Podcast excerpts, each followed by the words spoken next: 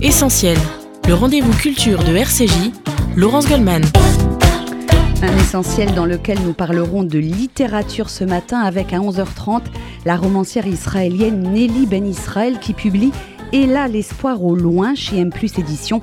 C'est l'histoire d'une jeune fille juive dans la France des années 60, née dans une famille rescapée de la Shoah. Mais auparavant, j'ai le plaisir de recevoir Franck Desmet. Bonjour. Bonjour. Vous êtes comédien et vous êtes à l'affiche de cette pièce Le Visiteur, actuellement au théâtre Rive Gauche, affiche que vous partagez avec Sam Carman et dont l'auteur est Eric Emmanuel Schmitt, avec qui nous serons en ligne dans un instant. Alors, je, je vais planter le décor, si je puis dire. On est à Vienne en 1938, juste après l'invasion de l'Autriche par les nazis. Les persécutions antisémites ont commencé. La pièce raconte la rencontre entre Sig Sigmund Freud et un étrange personnage qui surgit chez lui un soir alors qu'Anna Freud a été emmenée par la Gestapo. S'ensuit un dialogue, une conversation entre Freud et ce mystérieux visiteur dont on ne sait pas très bien qui il est. Je vous propose qu'on écoute tout de suite euh, la bande-annonce de la pièce. Regarde-la bien une dernière fois, le juif Ne t'inquiète pas, papa. Ils te font peur parce qu'il est trop tard. Ils ne peuvent plus rien contre nous. Bonsoir. Qui êtes-vous? Par où êtes-vous entré? Oh, c'est amusant d'avoir un corps, n'est-ce pas?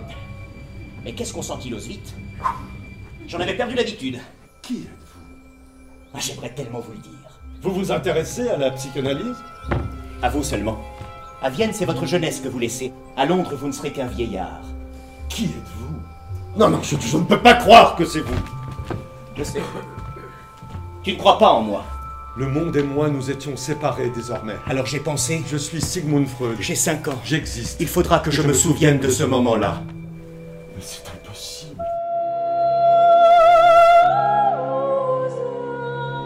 Mozart. À vous faire croire en l'homme.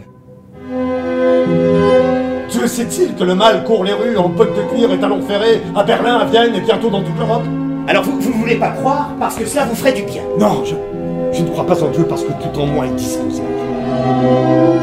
Si Dieu était devant moi ce soir, un soir où le monde pleure et où ma fille est prise dans les griffes de la Gestapo, je préférais lui dire Tu n'existes pas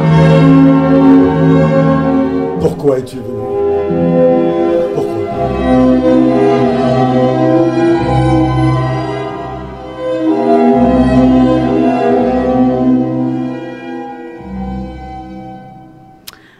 La bande-annonce hein, de la pièce Le Visiteur que vous interprétez, euh, Franck Desmet, au théâtre Rive Gauche, un texte d'Éric Emmanuel Schmitt.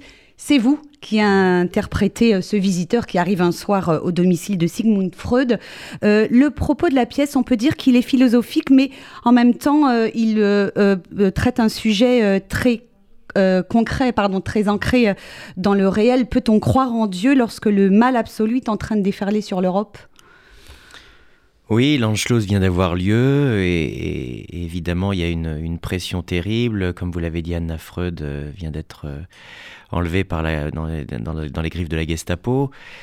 Surgit euh, ce, visiteur, on ne sait pas bien qui il est et, puis il y a de fortes présomptions au vu de ce qu'il dit, au vu de sa présence, de sa personnalité, des choses qu'il est le seul à pouvoir connaître que Freud est le seul à pouvoir connaître et, que, dont ce visiteur va parler, euh, il finit par être établi que il serait Dieu.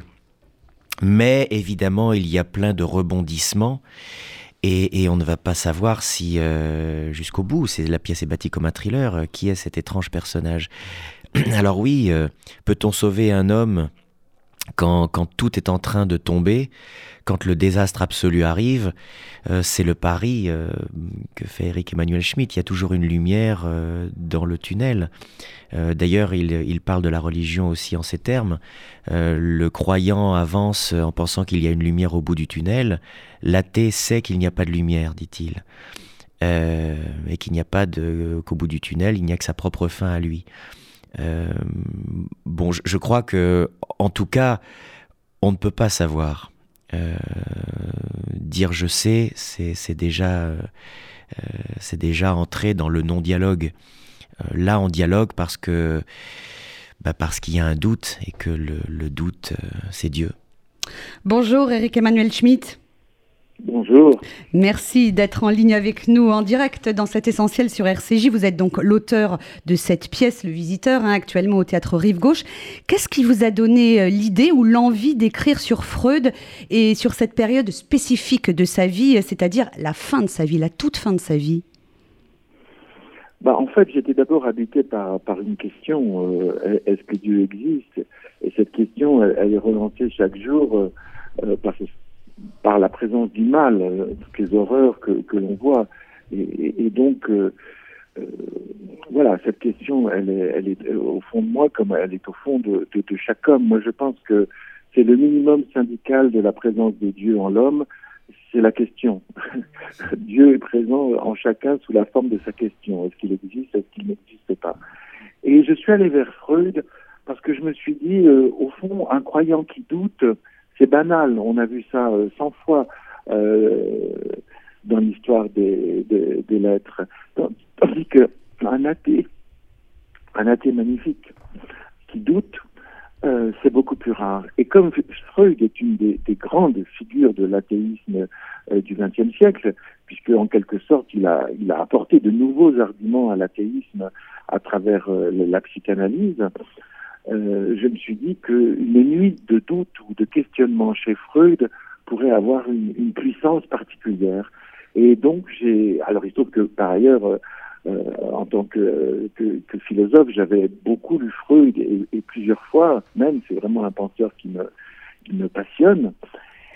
Et j'ai cherché dans sa vie euh, le moment euh, qui avait dû être le plus dur.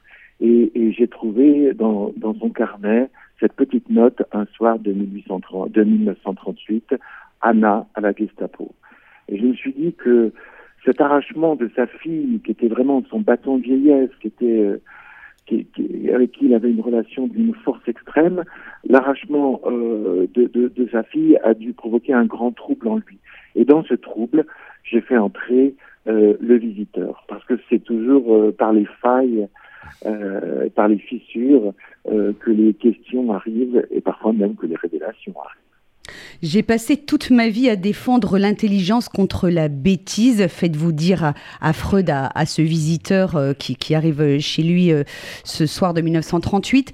Il ne croit pas en Dieu car ce serait, explique-t-il, ça serait céder euh, à la facilité. C'est beaucoup plus compliqué de, croire en l'homme, hein, en, ses vertus de courage, de dignité. C'est le combat éternel finalement entre la foi et la raison. Euh, c'est le combat entre la foi et la raison qui, qui, qui, en plus euh, ne peut être résolu parce qu'en fait il y a une coexistence dans un esprit de la foi et de la raison. Si vous me posez la question est-ce que Dieu existe, je vais vous répondre je ne sais pas. Mais je crois que oui. Si vous posez la même question à, à par exemple euh, André Constanville, euh, philosophe et ami, il va vous répondre je ne sais pas, mais je crois que non.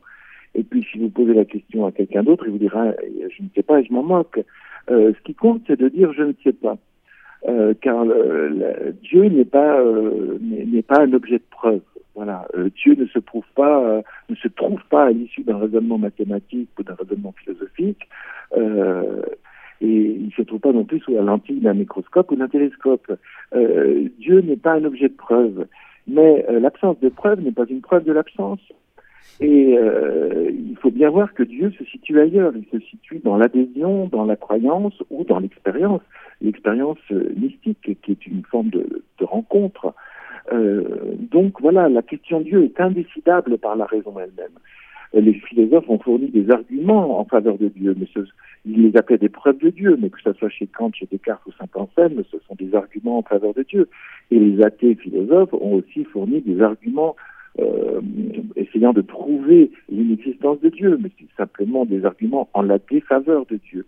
Voilà, Dieu n'est pas un objet de science, c'est un objet d'adhésion, c'est un objet de croyance, et, donc euh, je pense que dans l'esprit euh, cohabite à la fois la raison, qui est impuissante sur les problèmes de Dieu, et puis la foi ou la non-foi, qui sont deux, sentiments qui, qui, voilà, qui, qui, qui coexistent à côté. Eric Emmanuel Schmitt, cette rencontre avec ce visiteur, c'est aussi pour Freud l'occasion de se confronter avec sa judaïté. Hein. On, le voit dans la pièce, il assiste de sa fenêtre à des arrestations. Ses livres ont été brûlés, les juifs sont pourchassés, sa fille a été emmenée par la Gestapo. Tout le ramène finalement à sa condition de juif. Pourquoi doit-on payer de sa vie le fait d'être juif? C'est la question euh, qui lui éclate au visage ce soir-là, Sigmund Freud. Oui, oui. La question éternelle. Freud, est très très intéressant par rapport à la question juive parce que il, est victime de, la persécution nazie et deux de ses sœurs vont mourir dans les camps et lui va être obligé de s'enfuir avec ce qui reste de sa famille. Euh, donc il est, il, est, banni pour chasser en, tant que juif. Et en même temps, euh, dans son élaboration intellectuelle, il est à la fois très juif et si peu juif. Euh, ce que je veux dire par là, c'est que il est peu juif entre guillemets parce que euh, c'est dans ces années-là, les années où on commence à persécuter les juifs, que lui écrit euh, Moïse et le monothéisme, où il nous explique au fond que Moïse était égyptien, etc., etc.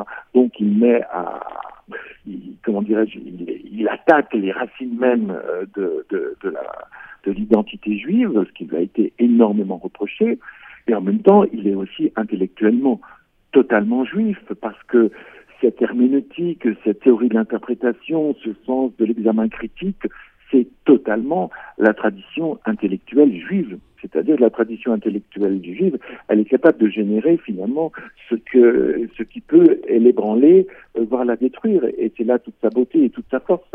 Donc voilà, ce Freud, on lui rappelle qu'il est juif, euh, il ne se sent pas juif en termes de, religiosité, mais il se rend compte qu'il est juif en termes d'identité et euh, il est ramené à sa, condition de juif. Et effectivement, euh, il nous fait sentir absolument le scandale euh, total qu'est euh, qu la, la, propagande nazie et l'extermination opérée par les nazis. Une dernière question, Eric Emmanuel Schmitt. Cette pièce fait écho avec l'actualité. En 1938, c'est le nazisme hein, qui va s'abattre sur l'Europe. Aujourd'hui, un vent mauvais souffle à nouveau, notamment sur notre pays. Cette pièce, elle prend une résonance particulière également pour vous? Malheureusement. Euh, on, je crois que le combat de télévision contre la bêtise est un combat qui ne se gagne jamais. Euh, et c'est ce que nous dit Freud dans cette pièce. Euh, c'est-à-dire le, le, combat contre les racismes, contre les, les, identités rétrécies, contre les explications par des boucs émissaires, euh, la simplification manichéenne, la, la, les théories complotistes, la violence qui ne veut pas s'éteindre, qui trouve des arguments pour ne, pour ne jamais s'éteindre, comme si elle était une jouissance en elle-même. Bien sûr, on est toujours dans ce monde. on n'en sortira jamais d'ailleurs. Mais c'est pas parce que euh, la tolérance et l'intelligence ne gagneront jamais, qu'il faut abandonner le combat. Les vraies raisons du combat, ce sont les raisons du combat, c'est-à-dire le combat a une valeur par lui-même, il n'y a pas une valeur par la victoire éventuelle qu'il pourrait remporter. Donc je crois qu'il faut rester complètement tendu, il faut rester en, euh, en acuité avec, avec ce qui se passe et dénoncer, et dénoncer, et critiquer, et détruire euh, les racines des préjugés. Euh, J'ai jamais eu la naïveté de, croire en, écrivant des choses qui ouvrent l'esprit, que les esprits allaient s'ouvrir. Je, pense que c'est un combat perpétuel, souterrain, toujours minoritaire, mais qu'il faut le mener. Merci, euh, merci infiniment Eric Emmanuel Schmidt d'avoir été avec nous sur RCJ pour nous parler donc de cette pièce Le Visiteur, votre pièce qui est actuellement au théâtre Rive Gauche. Merci beaucoup et à bientôt sur RCJ. Merci et je salue Franck Desmet euh, parce que c'est, il propose sur la scène du théâtre gauche, euh, en face de Sam Carman, euh, tellement intègre, authentique et profond, eh Franck propose un, visiteur absolument incroyable, toujours surprenant, vif, léger, avec une mélancolie secrète, discrète, très viennoise d'ailleurs, mais une joie affichée derrière la mélancolie. Enfin bref, c'est une incarnation du visiteur que j'adore. Absolument, interprétation euh, magnifique. Merci beaucoup, Eric Emmanuel Schmitt. Au revoir. Au revoir. Franck Desmet, c'est donc vous qui interprétez euh, ce visiteur. Euh, que peut-on dire de ce personnage? Il est à la fois fantasque, c'est un dandy qui virevolte, il est très léger, mais en même temps, il est parfois cynique et il, est en, il pose à Freud des questions essentielles. Déjà, euh, merci Eric Emmanuel, parce que j'ai une profonde admiration pour, euh, pour lui. Et, et il m'a donné d'une certaine manière, les clés au départ des répétitions de non pas de, l'incarnation d'un tel personnage, puisque c'est tellement complexe, compliqué, c'est autre chose que l'imagination qui rentre en, jeu là-dedans. Mais il m'a dit, il n'est jamais là où on l'attend. ça, ça m'a, ça m'a énormément aidé. C'est-à-dire que je, ne réagis jamais comme euh, il serait logique de réagir.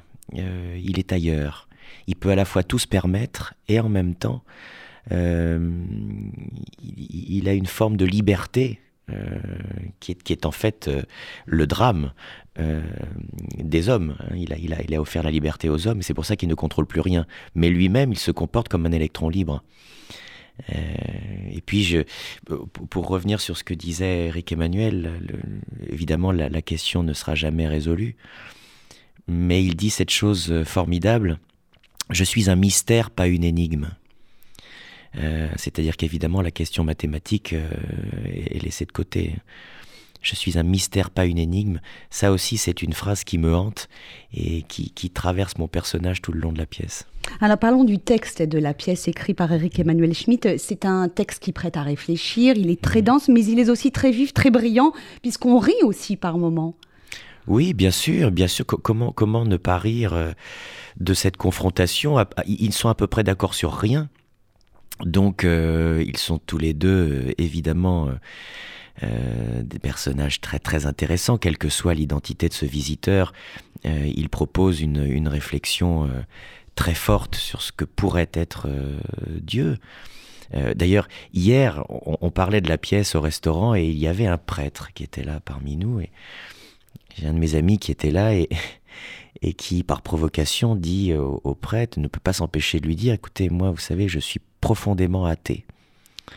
Et euh, le prêtre le regarde avec un, petit sourire et lui dit, vous savez, je crois qu'on ne peut être que modestement athée. Mmh.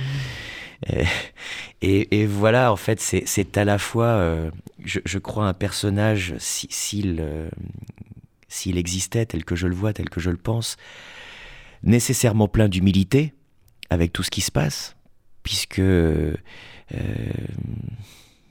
quand on voit les guerres, quand on voit le la sombre histoire, quand on voit la permanence de la violence dont parlait Eric Emmanuel tout à l'heure, on se dit que Dieu, s'il apparaît, euh, c'est compliqué. Mais en même temps, il y a beaucoup d'humour parce que, bah, parce que c'est une façon aussi de, de, s'en sortir. C'est une façon euh, euh, d'afficher sa dignité, la dignité de ce qui lui arrive, de, de rebondir sur contre l'adversité. Euh, l'humour sauve de tout. Et, probablement, si Dieu existe, et moi je suis plutôt de, ceux qui pensent qu'il existe, je, pense qu'au vu de ce qui se passe, il a au moins beaucoup d'humour. Alors il y a, y a, dans ce texte très riche la question du choix qui se pose à Freud. Euh, doit-il signer le document qui lui permettra de quitter l'Autriche, mais dans lequel il doit reconnaître qu'il a été bien traité par les nazis? Il est face à un dilemme très cruel finalement doit choisir entre la vie, la liberté ou le déshonneur, ce qu'il considère en tout cas comme le déshonneur, parce qu'au début de la pièce, il ne veut pas signer le texte. Hmm. sa, sa, fille l'incite à le faire. Oui, il y a une très belle phrase qui dit choisir, c'est renoncer. Donc euh, c'est un choix impossible, évidemment. Euh, mais, euh, mais, mais, mais voilà, que, quoi faire Quoi faire dans, dans une telle situation? L'arrivée du visiteur, d'ailleurs, va, probablement l'aider à, faire un, choix impossible. Un, mot sur euh, les personnages secondaires, ils sont mmh. essentiels euh, à cette histoire puisqu'ils nous rappellent sans cesse le contexte hein, qui est celui, euh, on entend d'ailleurs le bruit des bottes et le bruit des défilés, des chants nazis en bas dans la rue. Les, deux personnages sont Anna, la fille de Freud, et... Qui est merveilleusement jouée par Katia Ganti et puis, bien sûr, le, personnage du nazi par Maxime de Toledo, ils sont, ils sont super tous les deux. Et ça m'a fait penser d'ailleurs à Hoffman. J'ai eu la chance de créer Adieu Monsieur Hoffman il y a, il y a quelques années. Et ce, qui est formidable dans ce genre de pièce, c'est que la guerre qui est là grossit tout. Elle n'est pas le, sujet. Euh, dans Hoffman non plus. Hoffman, pour moi, c'est ce qui, m'a plu, c'est que c'était sur la seconde chance. Euh, est-ce qu'on a le droit, après avoir convoqué un, un officier nazi, ou en tout cas dans Hoffman, Otto Abetz, chez soi, on l'a invité à dîner alors qu'on sait très bien qu'il y a un juif puisqu'on le cache. Euh, est-ce qu'on a le droit de se racheter? C'est ça que racontait la pièce, et la guerre grossit tout. Et dans ce spectacle, la guerre est là tout le long, et, elle nous met sur le grill. Jamais on est, on est en confiance, jamais on est tranquille parce qu'à tout moment le nazi peut surgir, parce qu'à tout moment une horreur peut arriver.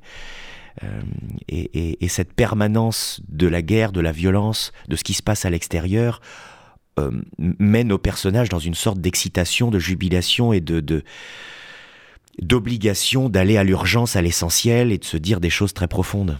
Euh, l'interprétation de votre euh, personnage, ce visiteur, elle est très ouverte finalement. Chacun peut imaginer, peut y mettre ce qu'il veut. Il peut être Dieu, il peut être un mythomane, comme le croit mm.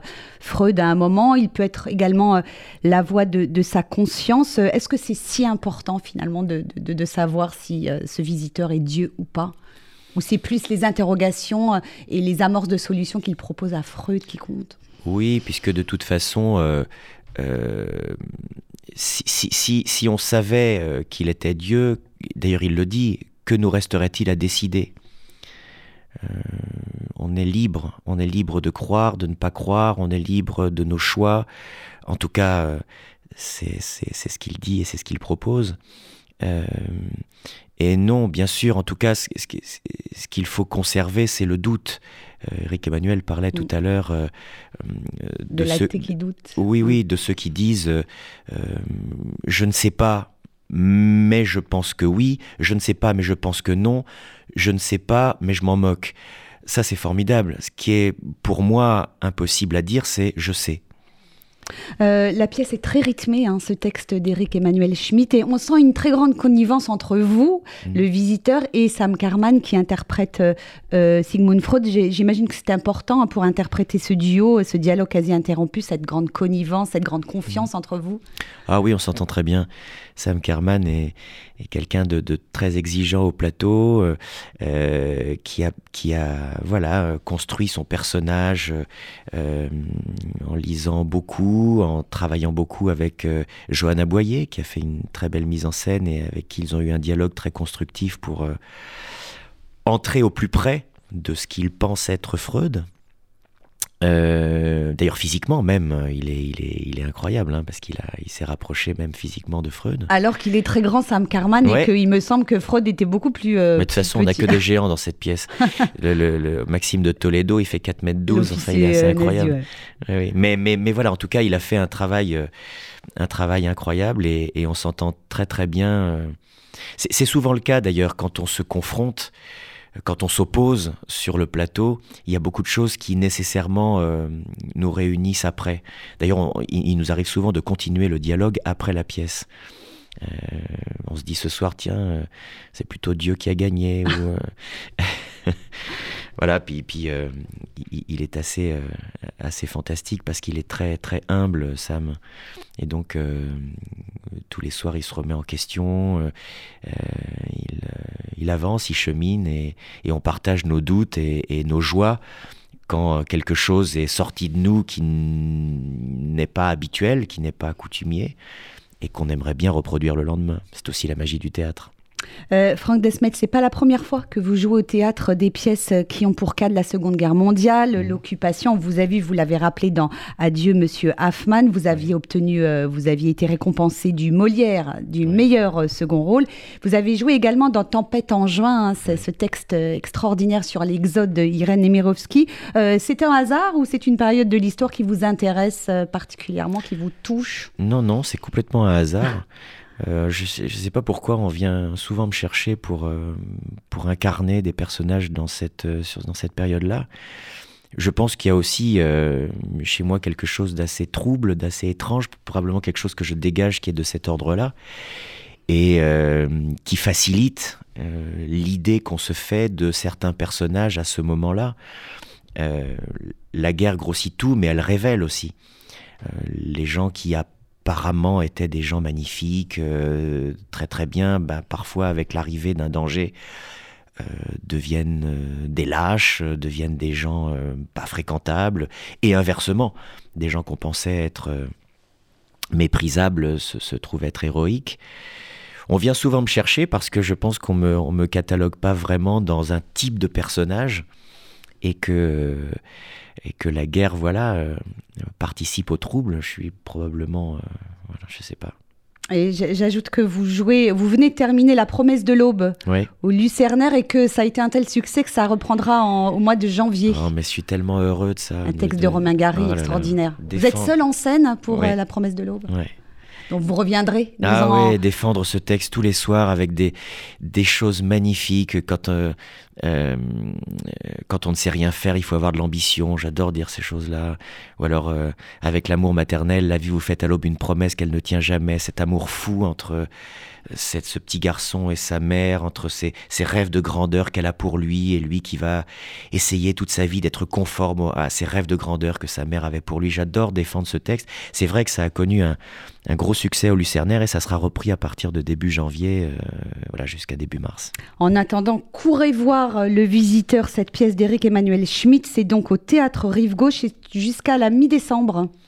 Oui, oui, alors c'est, voilà, ça marche bien, on a cette chance-là, donc c'est même euh, poussé après, pour le moment, jusqu'à jusqu'à fin février. Merci. Merci, infiniment euh, Franck Desmet d'être venu nous parler de cette pièce sur RCJ. Restez avec nous. Cet essentiel continue après la pause. Je recevrai Nelly Ben David. Elle est bibliothécaire à l'Université de Jérusalem et elle publie son premier roman en français. Et là, l'espoir au loin chez M+ Édition. À tout de suite sur RCJ.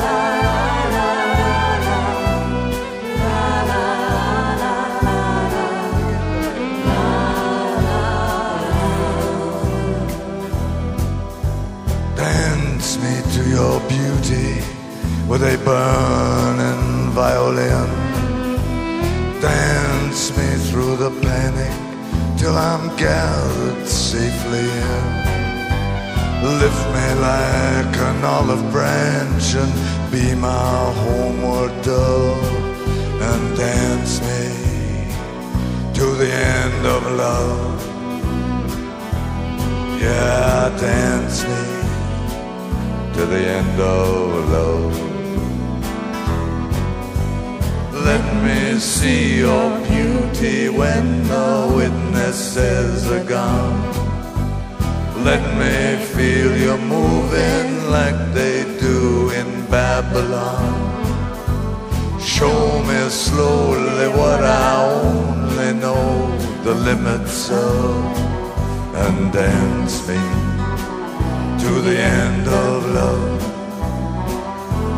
Yeah, dance me to the end of love.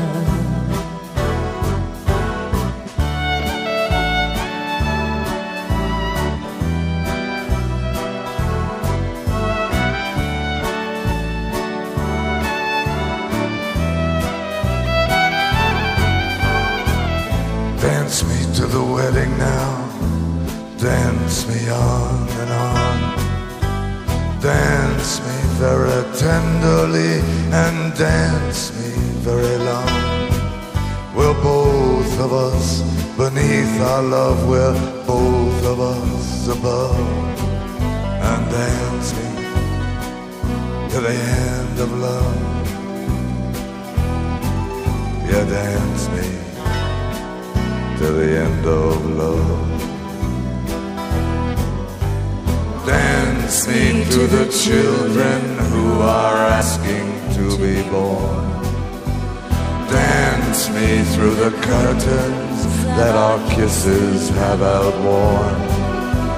Raise a tent of shelter now, though every thread is torn. And dance me to the end of love.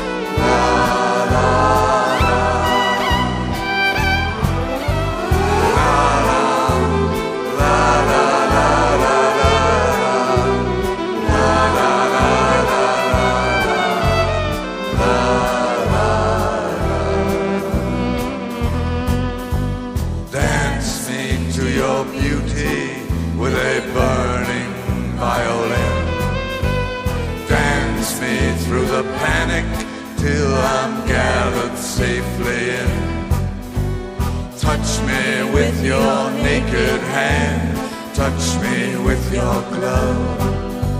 Dance me to the end of love. Yeah, dance me to the end of love. Oh, dance me to the end of love.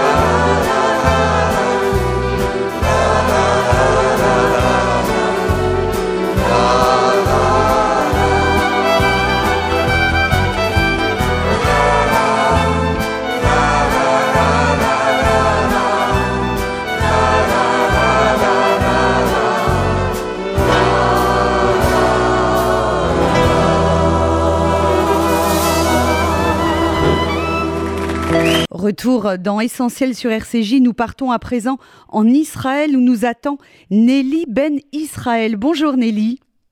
Bonjour Laurence.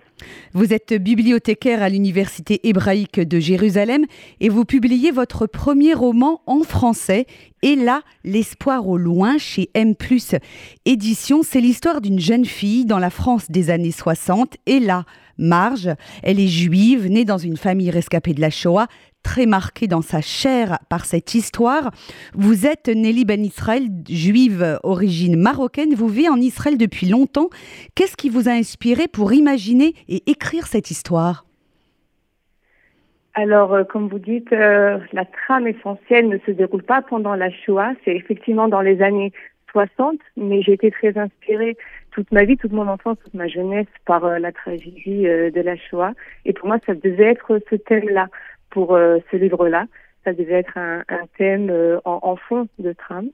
Et ensuite, inspiré, bah, c'est toutes mes, lectures, les films. Je suis une passionnée de cinéma, j'ai vu énormément de films sur, sur le sujet.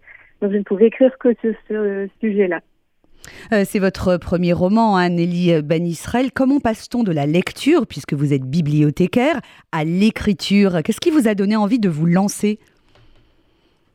Alors en fait, cette histoire-là spécifiquement, j'avais commencé à l'écrire il y a bien longtemps, bien avant que je sois adulte, bien avant que je sois bibliothécaire. J'ai commencé à l'écrire quand j'étais moi-même en terminale, à l'âge de 17 ans. Donc c'est une histoire, c'est une trame qui est très profondément ancré en moi depuis très très longtemps. Donc j'ai commencé à écrire euh, des, des premiers feuillets à l'époque, hein, pas euh, Word, pas d'ordinateur, donc euh, des, des feuillets, une vingtaine. Et je me suis arrêtée parce que je n'arrivais pas en fait à, à continuer. Maintenant, rétrospectivement, je comprends que je ne pouvais pas parce que ça demandait une certaine maturité, je pense, pour avancer dans cette histoire. Mais effectivement, les années ont passé, beaucoup d'années ont passé. Donc je suis arrivée en Israël, j'ai étudié, je me suis mariée, j'ai eu des enfants, enfin vraiment une, une vie euh, qui, qui se passe. Et puis euh, un jour, c'est un peu cliché, mais un jour il y a ce déclic-là qui me fait dire que c'est maintenant. Et j'ai repris euh, depuis le début cette histoire qui m'a finalement jamais quittée. Et j'ai commencé à écrire et j'ai écrit et je me suis pas arrêtée jusqu'à ce que je mette le mot fin sur ce livre. Euh, Parlez-nous de Ella, le, personnage principal de votre roman. C'est une jeune fille très intelligente, très brillante, mais aussi extrêmement sensible et solitaire. Elle va trouver refuge dans la littérature. Alors Ella est une jeune fille euh, brillante, sensible, euh, blessée aussi, je pense, euh, par euh, sa famille. Elle vit dans une famille où la communication euh, n'existe pas, donc elle est blessée, vous l'avez dit tout à l'heure, dans, dans, sa chair et par son histoire familiale qu'elle connaît sans connaître finalement, parce qu'elle ne connaît pas toute son histoire, euh, l'histoire de sa famille, euh, de ses parents. Son père est rescapé d'Auschwitz, sa mère a passé la guerre cachée dans une cave à Paris avec ses parents. Donc c'est une jeune fille blessée par cette histoire et qui qui qui manque d'amour et de communication au sein de, sa famille. Et elle essaie, on la suit, elle essaie de s'émanciper de cette famille-là euh, dans laquelle elle vit euh, une ambiance euh, oppressante, violente aussi. Son père a des accès de, violence et elle essaye de s'émanciper, d'essayer de, vivre sa vie, de réaliser ses rêves. On est dans, les années 60, on est avant l'année 68. Pour une jeune fille de 17 ans, c'est pas quelque chose de, facile. Et donc, elle va essayer de, de s'émanciper et on va la suivre tout au long de ce processus-là. Euh, la Shoah, l'occupation, la résistance sont très présents en filigrane hein, tout au long de votre roman. On est donc dans les années 60, 20 ans seulement après la fin de la Seconde Guerre mondiale. La France ne s'est pas encore confrontée à son histoire. Et du côté des Juifs rescapés et survivants, on est dans le, silence, dans le non-dit et dans l'impossibilité de dire. Et là, elle est dans la deuxième génération qui doit vivre avec euh, les traumatismes de leurs parents sans, bien comprendre en fait. Hein. Alors exactement, de mes recherches et de mes lectures, j'ai compris que cette génération-là, cette deuxième génération, donc née juste après, donc de parents euh, survivants, je ne peux pas dire que c'est la plus difficile parce que je ne veux pas faire de jugement de valeur, mais c'est une génération pour qui euh, le traumatisme est bien là, parce que la communication ne, ne s'est pas faite, les parents ne parlaient pas, ne racontaient pas, la communication se faisait après, bien après, avec euh, les petits-enfants, donc la troisième, voire la quatrième génération. Donc là, on est euh, 20 ans après la guerre, on est en 1965 quand le livre euh, commence, donc on est vraiment au cœur de ce, de ce traumatisme-là, de ces souffrances-là, la communication est impossible et donc elle, elle se retrouve à une vie à vivre, mais en même temps un passé qui, qui la hante en effet. Et elle n'est pas du tout élevée dans la tradition juive. Hein. La Shoah a coupé ses parents de leur histoire, de leurs racines. C'est quelque chose que vous avez constaté également hein, en rencontrant peut-être des juifs de la deuxième génération, en lisant leurs récits? Euh, malheureusement, il y a effectivement eu euh, une grande assimilation. Euh, à ce niveau-là du judaïsme qui a été euh, coupé par euh, par peur, par crainte, par une peur que ça que ça recommence, avec aussi une envie certainement consciente ou peut-être même inconsciente d'ailleurs de protéger euh, les, les, enfants de leur judéité au cas où ça ça recommence. Et en fait, elle sait qu'elle est juive, elle ne sait pas ce que ça signifie. La, la maison, ce n'est même pas une famille traditionnelle, c'est une famille bourgeoise assimilée qui qui vit une vie tout à fait euh, normal, euh, entre guillemets, euh, pour, pour ces années. L'histoire de, de, de, Ella débute à Rouen. Elle, elle, se rendra ensuite à Paris avec des petits détours en, en Bretagne à Saint-Malo. du côté des Français non juifs, Ella va rencontrer d'anciens résistants, mais aussi d'anciens collabos dont, l'antisémitisme est toujours virulent, euh, les fractures et les blessures de l'occupation ne sont pas encore refermées et, c'est encore très très proche. il n'y a, pas encore eu le, film de Marcel Ophuls, euh, Le chagrin euh, et la pitié. Donc tout est encore comme si on était au lendemain de la Seconde Guerre mondiale finalement. Mais il ne peut pas y avoir de reconnaissance ni de mea culpa vu qu'il y a eu une espèce de d'ignorance voulue des, autorités un petit peu de tourner la page, de fermer les yeux. On est après euh, l'épuration, on est plus, on est 20 ans après. Il y a une espèce de finalement un antisémitisme complètement euh, décomplexé, virulent qui existe parce que ça a été possible, ça a été rendu possible par euh, ce manque de reconnaissance là de auprès des, des, des victimes. Et pendant euh, la guerre, il y a eu finalement, et on le sait hein, avec toutes les lectures et les témoignages et les reportages et documentaires, qu'il y a eu finalement des, des gens qui ont collaboré, puis qui ont retourné leur veste, et puis qui ont pu se racheter une euh, conduite et racheter euh, et financièrement en se rachetant euh, un casier et en rachetant finalement en payant des, des, pots de vin. C'est quelque chose malheureusement qui a existé dans ces années-là. Et donc forcément, ce manque de reconnaissance-là fait que elle rencontre une autre famille des bourgeois complètement, oui, décomplexés, anciens collabos. Et puis bien sûr, il y a Israël. Hein, dans, dans, dans, dans, ce roman, vous évoquez les relations franco-israéliennes qui vont basculer au moment de la guerre des six jours. Et là, va redécouvrir son identité et son attachement à, Israël à cette occasion, comme de nombreux juifs euh, français d'ailleurs. La guerre de, des six jours, oui. Oui, c'est vrai. Euh, ces années-là ont été très importantes à plusieurs niveaux. Déjà, j'ai découvert, euh, je ne suis pas une chercheuse ni historienne, je suis euh, bibliothécaire, je m'occupe de livres, mais j'ai quand même dû faire des recherches poussées pour coller au plus près de la vérité. Et c'est vrai que dans ces années-là, donc effectivement, juste à la veille de la guerre de six jours, la, la population française était très pro-israélienne, manifestait pour Israël. Ça paraît absolument euh, incroyable aujourd'hui, mais c'est vrai. Donc elle va découvrir un élan de solidarité envers euh, Israël, alors que elle, juive, finalement, ne sait pas vraiment ce qu'est Israël. Elle n'a jamais visité, elle ne comprend pas tellement euh, les enjeux. Elle sait qu'une guerre se prépare et que finalement, au fond d'elle, Israël représente le pays qu'il faut protéger. Donc elle va se découvrir un élan pour, pour Israël. Et je pense que oui, effectivement, c'est un élan qu'il y a eu de la part de, jeunes juifs, je, alors euh, assimilés, qui ont eu cet élan-là porté euh, vers, euh, vers Israël. Et pour la petite anecdote, ici à l'Université de Jérusalem, j'ai eu le bonheur d'échanger avec un professeur de théâtre, professeur moraliste, qui lui m'a raconté dans les années 60, était complètement assimilé, on ne savait pas ce qu'était Israël, et qu'il était un petit peu malgré lui entraîné dans ces manifestations pro-Israël et là, il a découvert euh, quelque chose se passer en lui. Et ça, je l'ai su euh, quand le livre est sorti, quand on a discuté, quand il a lu. Ça, c'était assez extraordinaire d'avoir euh, ce témoignage-là de, de, de, sa part. Il s'est reconnu dans, ce, dans ces manifestations-là et cet élan-là nouveau il y a beaucoup de références cinématographiques dans votre roman, mais également beaucoup de références littéraires. Et, vous citez euh, euh, notamment le livre de Chateaubriand, Itinéraire de Paris à Jérusalem, que Ella va lire grâce à son ami euh, libraire. Et cette lecture va la marquer profondément et va participer de sa découverte d'Israël. C'est un texte absolument extraordinaire hein, que vous nous invitez à redécouvrir sur l'attachement du peuple juif à la terre d'Israël. C'est un texte vous qui vous a, oui, euh, c'est un texte qui vous a marqué vous euh, personnellement, j'imagine. Euh, oui, complètement. Moi, je suis littéraire de formation. C'est des textes que j'ai lus relus, étudiés. Mais là, et là, étant elle-même assimilée, comme on l'a dit, on ne peut pas la rapporter vers Israël en passant par le Tanakh, la Bible, les Écritures, etc. Donc, la porter vers Israël par la littérature, cela m'a semblé un, non seulement un clin d'œil, mais un, un, symbole aussi très fort pour elle, qu'elle découvre cet attachement-là, attachement-là depuis des millénaires finalement vers la terre d'Israël. Euh, elle a réussi le concours d'entrée à Normal Sup, un Normal Sup pour les filles, puisque dans les années 60, les filles ne peuvent pas étudier à l'école de la rue d'Ulm. Elle est férue de littérature et elle va rencontrer celui qui va devenir son mentor, Georges Samprun.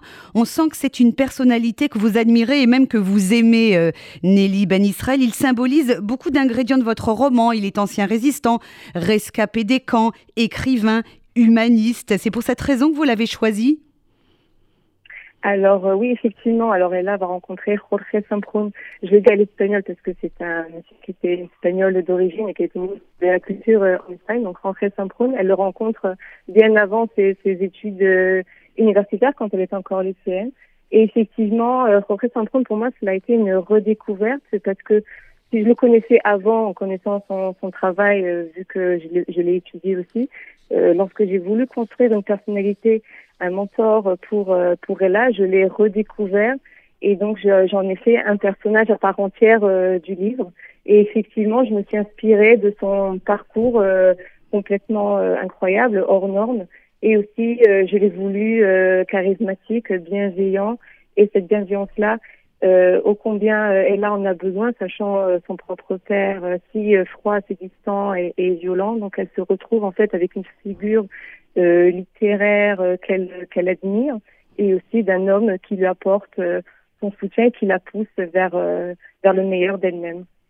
Est-ce que vous direz que l'histoire de Ella, finalement, c'est celle d'une quête, d'une longue marche vers son identité de juive? De. Mais bien sûr que c'est une quête, mais je ne pense pas que ce soit une quête vers celle d'une jeune femme juive. C'est simplement la quête d'une jeune femme qui aspire à vivre sa vie sans violence, évidemment, sans contrainte, à s'épanouir en tant que, femme, en tant que femme littéraire qui veut s'accomplir par, par un travail académique. Et le fait qu'elle se réapproprie par la suite ou bien pas forcément par la suite, mais aussi en allant vers cette quête, donc sur la route, en fait, elle se réapproprie son identité juive. Ça, euh, c'est le mieux que j'ai pu espérer pour elle. Euh, Nelly Ben Israël, ce premier roman, vous l'avez écrit en français. Est-ce qu'une traduction et une publication en hébreu sont prévues en Israël? Eh bien, je l'écris en français parce que c'est ma langue maternelle. Mm. Je ne voyais pas utiliser une autre langue, même si je suis en Israël depuis 18 ans et que je parle parfaitement hébreu. Je ne voyais pas l'écrire dans une autre langue que le français. Et euh, nous espérons pouvoir le faire traduire vers d'autres langues, dont l'hébreu. Ce serait absolument incroyable et, et euh, génial simplement s'il est traduit un jour en hébreu. Euh, quel accueil a reçu votre livre dans la communauté francophone en Israël? On sait que la vie culturelle en langue française est très riche et très vivante.